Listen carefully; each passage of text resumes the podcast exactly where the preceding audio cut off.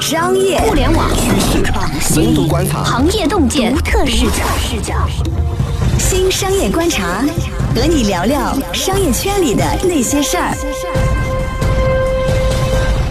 本节目由三十六克高低传媒联合出品。大家好，欢迎收听这一期的新商业观察，我是老马马金南。我是三十六氪的深度报道主编杨轩。就这，最近呢，共享单车行业里面又爆出来一家企业倒闭了。倒闭了，对。而且呢，这个事儿我们全程看着，看到现在也是有点儿唏嘘，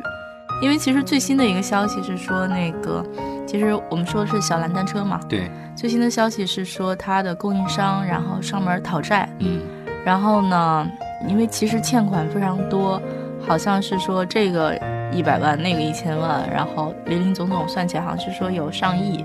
然后说那个供应商去讨债，但是那个出面的是他的爸爸，嗯，对，因为他们那个小蓝单车那家公司的那个他写的那个控股股东就是李刚的爸爸，嗯，那李刚父亲说的是说，那我人就在这儿，要么我去你的工厂里打工，让我老婆去你工厂里做饭。嗯，说我们就只能做到这样嗯。那我觉得这其实怎么讲呢？我觉得供应商也挺可怜，但是其实创业者也是没办法，你这个事儿做到这个程度，你公司其实基本上已经是要破产，要走破产程序了。嗯，是的。但是呢，有一点我觉得不太合适哈，嗯就是作为创始人李刚哈，那么他其实应该心里非常清楚，虽然说在法律层面上来讲，他父亲可能是大股东或控股股东，但实际的呃控制人其实是嗯是他他。但在这个关键节点上，把他父亲推出来，那么由他父亲来承担这些责任，我觉得是呃不太合乎情理的。因为我觉得供应商，比如说，如果是李刚本人，他年富力强，然后一个三十多岁的人出来，那供应商肯定，而且这个事儿其实都是他在实际操盘的嘛，嗯他肯定是有会出现大量的争执啊，或者怎么样。嗯他爸出来，供应商也不能拿他爸怎么样，你谁敢拿老人家怎么样？嗯出点事儿怎么办嗯？那供应商不如就只能自认倒霉。然后我觉得这个事儿很可能就是小兰走一下破产程序，嗯，那欠那些钱其实就就坏账了。就坏账了。嗯对嗯，这些其实供应商们也很可怜哈。对，但我觉得像小兰走到这一步，我觉得其实这个事儿怎么讲呢？创业者挺不容易的，嗯因为我们其实是知道说他大概在，嗯、今年夏天的时候出了点事儿，嗯然后出了点事儿之后，他的融资有问题。我是记得有一天我那个在路上看，我发现说小蓝单车变少了。我印象中那是夏天的时候，我发现它特别少，然后我就让记者说：“我说，哎，你去打听一下这家公司怎么回事儿。然后打听了一下，就果然就是出事儿了。什么事儿呢？嗯，我们当时是去找了内部的人士，内部人士就跟我们说说，其实公司已经就状况挺糟糕了，嗯就是说，其实当时他们按道理说嘛，你一家公司，你知道那个中国的共享单车的状况，就是说你其实是要不断的往市场上投车，对，这样的话你的那个量才能保持住，因为你总会有损坏的、嗯被偷的、被盗的。嗯其实当时小蓝已经不投车了，就没有新车投到市场上。那这才会给我这样的消费者造成了一种“哎呦，车好少”的感受，因为我其实是小蓝的用户，嗯我其实是很希望说能够第一时间找到小蓝的车的，因为他的车的确比较好骑，只要你那个三家都装了嗯 Mobile、ofo、小蓝装了，你你我至少这样，我一定嗯会首先选小蓝，比如我可能还要找一下，但是我总觉得说它那个骑起来比较爽，嗯那个爽的感受我还是觉得很吸引人的。嗯但是我刚刚也说了，就是在你三个都装了的情况下，嗯我装小蓝是在一个什么样的状况下？有一天我从我们家门口要去地铁站之类的地方，嗯然后就是 OPPO 和摩拜都没有，那门口就刚好就只有一个小蓝。我想了想，实在是懒得走那个路，嗯，然后就现场交了九十九块钱押金，然后把那个车骑上了。后来就是今年大概八九月份的时候，李刚来找过一趟我们，因为当时我们已经知道说小蓝内部其实已经比较艰难了。嗯我们当时本来是要写一个独家新闻的，嗯把我们写了解到的这样的状况写进去，而且我们当时已经了解到说，小兰欠了供应商那个至少有上千万的欠款了。然后李刚他们就找过来说，说其实我们现在正在积极的融资，说我们在想尽办法想要拯救这个公司，嗯说你们可不可以不要发你们这个报道，嗯说我们很快就有就要有进展，你们如果现在发这个报道，那我们这个事儿可能就黄汤了。其实大家都知道，像这种生意，其实像我让我这样的用户交了押金之后，这个嗯押金其实、被挪用了嘛，对吧？对挪用到运营的资金上，或者用到这个购买新的这个单新车的，单车对吧？投入市场，嗯你用户一挤兑，你的资金会出现更大的问题。对，对我们当时也是觉得说创业公司挺不容易的，嗯而且他们就是保证说这个融资真的很快就会有进展。嗯呃，我们就等啊等啊，然后到现在，中途我还动过几次心思，心想我要不要把那个押金给退了，但是我还是很希望说这家公司能够做成，因为它的确骑行感受很好，我一直很很愿意骑它，嗯就老觉得有点可惜和舍不得，觉得要不然我钱再留着，我再看看，我再骑一骑，我还是挺喜欢骑小蓝的，嗯。嗯，但是但对于用户来说呢，骑行体验当然是一个非常爽的一个事情啊。骑行体验好的话会很爽，但是，呃，核心来讲的话，我的无非我的目的是从 A 地到 B 地，而且嗯 A 地到 B 地的距离一般都很短嘛，一公里、两公里。那么我优先的可能还是要考虑市面上有没有这种车，对对吧？这是这个最最急重迫要的、最重要的一个需求。然后在此之上，如果说有，然后呢，你如果你的骑行体验还特别好，那么我会感觉很爽，我会愿意持续再去用。但是最根本的是，呃，小蓝可能还没有达到这一步，也就是它的投放量是非常少的，它无法形成一个呃很强的一个规模效应。我觉得这个事儿还有一个问题就是，我觉得它进入市场的时间其实相对晚，嗯，有点晚了。就是它应该是在一六年的年底的时候进的。嗯那个时候，其实摩拜和 ofo 这两家公司的头部效应已经很明显，已经做得很好了，而且他们当时也已经拿到了重要投资人的投资。嗯，后来我看就大家也在讨论说，那个小蓝进入这个市场是不是错了？从另一个方向上去讲吧，因为之前小蓝的创始人做的是那个叫野兽骑行，是一个一五年开始做的做自行车的公司，嗯他们那个车的骑行体验很好。嗯你想一个人能够遇到几个风口，而且那个风口是跟自己的优势有关系的。嗯就是我一个做自行车的，忽然共享单车火了。嗯李刚还不是那种传统的自行车厂的那种人，嗯还是一个典型的创业者，嗯他就肯定就忍不住了，就杀进来了嘛。嗯我觉得其实某种程度上，他那种心情也能够理解，嗯只不过进来晚就会有一个什么问题，就是大家和把摩拜和 OPPO 都装上了，除非是像我那样，就是你在那个某个空档上，你就真的很想要车，嗯然后呢，其他两家没有。那个当其他两家不在场的时候，才存在一个市场对空白，对，我才会装上你的小蓝，我我才会感受到说，哦，你这个车真的很好骑。大部分人就是我身边的很多朋友，他们都是压根儿就没有装小蓝的 app 嗯的，因为他可能就没有遇到我这种情况，就是他眼前永远有摩拜和 ofo，嗯。那你就很麻烦了。呃，OFO 和摩拜，我只装了其中一个，但我不说名字了哈。嗯那么对于我来说呢，呃，我的感受是，反正无论到什么地方，都会有这两家，我嗯装一家就 OK 了。嗯，对我来说是这样一个体验。对，那么呃，小蓝呢，我经常在路上看过。共享单车刚刚火爆的那段时间，我是觉得小蓝还还挺多的，在某些路段上哈挺多的，比如中关村那边，呃，逐渐逐渐的，它确实是到处也看不见了。在这种情况下呢，就给我一个呃强烈的心理的一个预期，嗯就是这个应用我是不能够使用的，不能装的，因为我嗯无法保证在我都能大部分的看到地它点我都能看到它。对，其实这个确实是从消费者心理上会有一个强烈的一个一个影响。嗯，对，像你遇到那种情况呢，是一个非常极其特殊的情况，对吧？你看，要不就是，呃，大家都把这个 offer 摩拜骑走了，要不就是什么呢？要不就是你家那块儿呃人烟稀少，是吧？ 很偏远，呵很偏，对吧？不知道谁把那个小蓝骑过去，正好让你赶上。对，但这种几率是非常低的。嗯嗯其实我们其实可以盘点一下，嗯就是小兰的这个整个过程里面，就是嗯她究竟做错了什么？因为创业这个事儿其实是有很多很多的坑的。嗯比如说马老师，你会觉得说，如果你换在小兰那个位置上，小兰的创始人那个位置上，有什么事儿是你不会去做的？嗯，我先不谈说我一定不会做什么，但是我会在那个时间点上会考虑，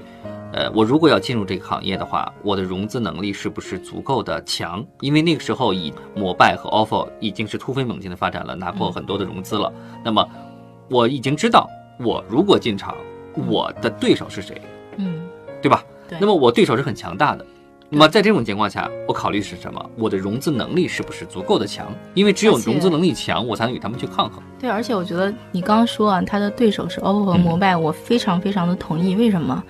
因为其实小兰选择的进入的是一二线市场，嗯，所以就是说，其实共享单车这个它是有一个发展阶段的嘛。对，你如果在三四线市场，你可能最开始的时候你是还没有跟 ofo 和 mobile 正面竞争。对，那所以小兰其实她面对的竞争就尤其的激烈。是的，对，而且它可能也是考虑在一二线市场的人群对于嗯骑行体验，他可能觉得有一定的要求，有一定的标准，对，对？吧？也可能是这样的考这虑。是她自己的特长嘛。对特长，在那个时间点上，我肯定会考虑我的融资能力是不是足够强。如果强的话，我会进；如果不强，我是不会进的。对我们后来跟李刚聊，就聊到说说有什么事儿是你特别后悔的。嗯，其实今年三四月份的时候，那个时候我们采访过小兰的人，然后小兰的人其实那个时候非常乐观，嗯然后就跟我们说说说市面上见过 Mobile 和 Ofo 的投资机构全都来找过我们，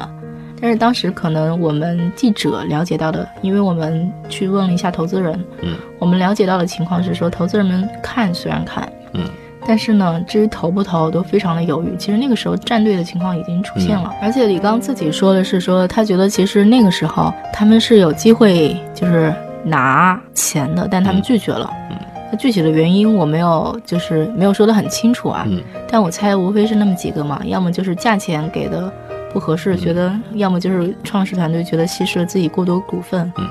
诸如此类的吧。嗯但李刚整体是觉得说，那个时候没拿钱是非常让人后悔的。嗯，因为现在的事实上也表明了说，骑行体验好固然是好，但是就是这个市场拼的是融资能力嘛，嗯，规模要铺上去，量要铺上去，大家要、要在各个地方都能看到你，对这是最起码的，对才会觉得说我这个钱没白存。是的。既然是，呃，大家呃一个潜规则，嗯就是所有的共享单车企业都会挪用用户的押金，嗯那么其实每一辆单车都是一个移动的银行嘛。对，你扔到什么地方，这个地方就是一个定点儿你的银行。来了用户看见了，如果说打动他了，他就会存钱进去，对吧？押金就到了嘛，你对就可以用了。所以说你车铺的越多，分散的越广，就越有机会碰到越有我这样的机用会户，是的，是的，对对我就越可能就是放个押金进去就开始用你了。对。它在一个行业快速爆发，并且这行业本身就是依靠规模效应制胜对，的尤一其是个。在早期的空白期去占领那个空白市场特别重要非常重要啊，就是因为本身行业就是这样的，它就是依靠规模效应取胜的，对吧？嗯你在规模效应还没有起来的时候，你去做精细化的运营，你去优化你的骑行体验，它本身是错的。而且我觉得这个事情啊，我们没有了解得很清楚，但是我觉得这个事儿其实跟你的生产能力是很有关系的。嗯那个时候其实像摩拜和 ofo 他们都是要跟那种有很大能力的生产厂对嗯家去进行合作了。这样的话，你一方面是一手是拿钱，另一方面你是要把那车能造得出来对。然后其实这方面对创业公司也是一个很大的挑战和是的考验，各个方面你都得跟得是上。供应链嘛，你的供应链也要跟得上，对对吧？错但我相信供应链这块呢，应该还会好一点。为什么？因为呃，对于李刚的团队来说，因为他本身之前创业就是在做呃骑行，嗯对吧？就是就是在做这个行业，因此说他对供应链应该摸得还是比较透的，比较清晰的。对对吧？我相信这个相对供应链应该不会有太大的问题，对吧？嗯问题我觉得可能还出现在自己的战略和方向上。嗯，其实市面上还有一家很重要的公司叫永安行，嗯永安行是蚂蚁金服投的。然后永安行之前是做的是有装自行车，嗯，那我相信像阿里既然投了这么一家公司的话，其实它肯定是不仅仅说那个只做现在这一点业务，对但是其实我们在北京市场上不太能看见这家公司的身影，嗯，所以呢，其实这家公司按道理说应该是市面上一个非常重要的买家，嗯我们当时也是得知，我们从各个渠道上得知，说其实小蓝的一个目标的融资对象是永安行，嗯，然后最后发现说永安行其实收的是 Hello Back，收的是这么一家公司，嗯这家公司的策略跟小蓝很不一样，嗯，它是在三四线市场去做的，其实就是我刚讲的空白市场，嗯嗯，我不知道 Hello Back 就是具体做怎么样，因为我可能也没有实际上去用过，嗯但我相信它的各种业务数据应该都是很好看的，嗯对一个还不错的团队，然后你可能没有在一线城市占据优势，那你可能换一个战场，嗯可能还能做得不错。嗯我觉得那个其实可能是一个另一条策略吧。嗯我觉得那可能就是小兰没走的那条路。嗯，当时李刚来找我们，就是请我们不要先提前发稿的时候，那我们就问他说：“那那你究竟有什么办法和有什么策略？”我觉得他当时说的是说有句话，他说他们想联合市面上一切可以联合的力量。嗯然后呢，拿市面上可以联合的各种钱。那钱我相信就是，其实摩拜和 ofo 已经拿了市面上非常重要的美元基金的钱了。那产业资本、土老板的钱，嗯对国家队的钱，嗯大概还有这些钱可以拿。嗯，就是这个其实也是方法之一了。那我觉得其实这些钱里面，比如说像我刚说永安行，可能就是一个特别好的一种钱。嗯它其实已经是一家上市公司了，上市公司是有非常通畅的融资渠道的。对，而且你这个事儿，你整体打包打包，就是我做一个不说一个不恰当的比喻，这就像当年那个优酷，然后土豆、爱奇艺，嗯他们在市面上竞争，觉得自己是市场前三的时候，嗯这个时候乐视默不出声的上上市了。嗯上市之后表现非常好，因为它其实一小块业务，它业务数据什么的也很好。嗯然后从 A 股上拿了一大笔钱，然后疯狂发展。嗯当然乐视后面不提了，啊但是我觉得那至少是一条，至少在一段时间内都是一条让大家非常非常羡慕的路。嗯嗯，那其实也是一条有可能可能的路，只不过小兰可能还就是最终没有把这条路走通吧。嗯之前哈，就是这个仗打到一半的时候，我记得当时我跟一个我认识很多年的一一家公司的 CEO 聊天，嗯他说我估计这个市场上就是好的产品其实是战胜不了大的资本的。就是它可能是从狭义的角度来提，就是来定义“好”这个词。那么对于我来说呢，什么是好？如果从单车这领域来讲的话，嗯就第一个就是我随处可见它，嗯随处可见；第二个，我当我想使用的时候，它的损坏率低，嗯对吧？至于说这个车的本身质量，包括它骑行是不是那么的足够舒服，它其实是往后排，就是随处可见还是很重要。这是吧最最重要的。不过话说回来，我觉得摩拜和 OPPO 现在有点过于多了。嗯我觉得这就是策略的不同啊。嗯你在很多地铁站上，其实是能看到摩拜和 OPPO 都已经嗯淤了。创业其实是拔腿狂奔，很多嗯事儿其实顾不上。对，我觉得他们可能其实某个时段上，在北京这样的城市，就是嗯猛投猛投，一直对猛投，就是运营效率这些东西，嗯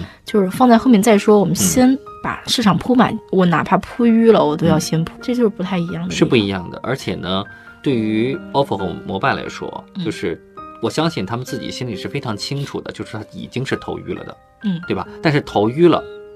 并不是一个坏事情。嗯首先呢，就是给用户造成一种强烈的心理暗示，嗯对吧？到处都是 OFO，到处都是摩拜，这意味着什么？意味着，哎，我随时可用，对吧？对哪怕我在公交车站旁边看了一堆像山一样的 OFO，对吧？这反而给我造成一个很强的心理暗示，哎呦嗯对。 ，OFO 这么多，而且，但是他们这样其实也无所谓，就是我北京头晕了，我精细化运营的时候，我再把这些车我拉到其他城市嘛，对，就完事儿了。嗯但是我觉得我们也反思一下，我觉得中国创业有的时候其实就是大家特别的追求速度，这个竞争超级激烈，我觉嗯得有的时候的确是不是很细致，整体都非常糙。嗯我觉得其实共享单车这个行业啊，嗯，其实有大量的损坏的车，嗯大量质量不够好的车，对，最后然后报废的车，没有被管好的车，就是，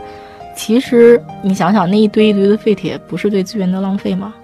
嗯，一方面是资源的浪费，一方面还是什么？我觉得是中国的呃市场经济法律法规然后不健全，然后城市管理法规不健全，一个合谋的一个呃综合的一个结果。嗯你看，我先说市场经济法律法规不健全，就我们就说指的是什么？指的是押金、押金挪用的问题，嗯对吧？那么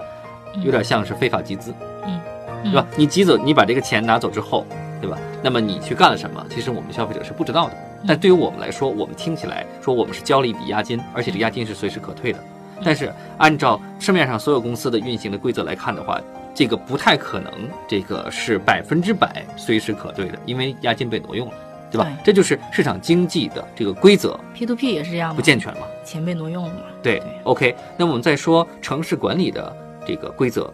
不健全，那么指的是什么？指的是说你道路的占用，嗯，对吧？对啊，共享单车它属于是企业的资产，对是吧？企业投放的资产，那么我们可以理解成为若干个企业、若干个共享单车的企业，它把他们的产品扔到了大街小巷，嗯随意摆放。对吧按照法规的角度来讲的话，城市管理法规来讲的话，是完全可以被收走的。它就有点像占道经营嘛，嗯对吧？但是并没有，并没有被收走。嗯，对吧？一方面可能是我们的城上管海力开始量，管了，但是后来才管嘛。对，按照道理来讲的话，这些都是应该管的，但是没有。是一个粗放式的管理方法，再加上一个粗放式的市场经营的我法律觉法得规。嗯我们中国人就是先做再说嘛，然后有问题再说嘛。对各方面的呃法规、法律制度不健全，再加上行业的迅猛的，然后非理性的发展，以及投资人的狂热的这种投资行为，最后造成了这样的一个结果。对我们可能还会陆续的看到，呃，除了 ofo 和摩拜之外，其他的共享单车的参与者，可能慢慢的对也会看到出现类似的问题。对哎，嗯，已经明显的这个态势已经呈现出来了，这市场上就能容得下两家，也许未来只能容得下一家。对，感谢各位收听本期的节目。如果您喜欢我们的节目呢，就请点击转发、评论或者点赞。也欢迎下载三十六课的 APP。我们下期继续聊，再见。拜拜。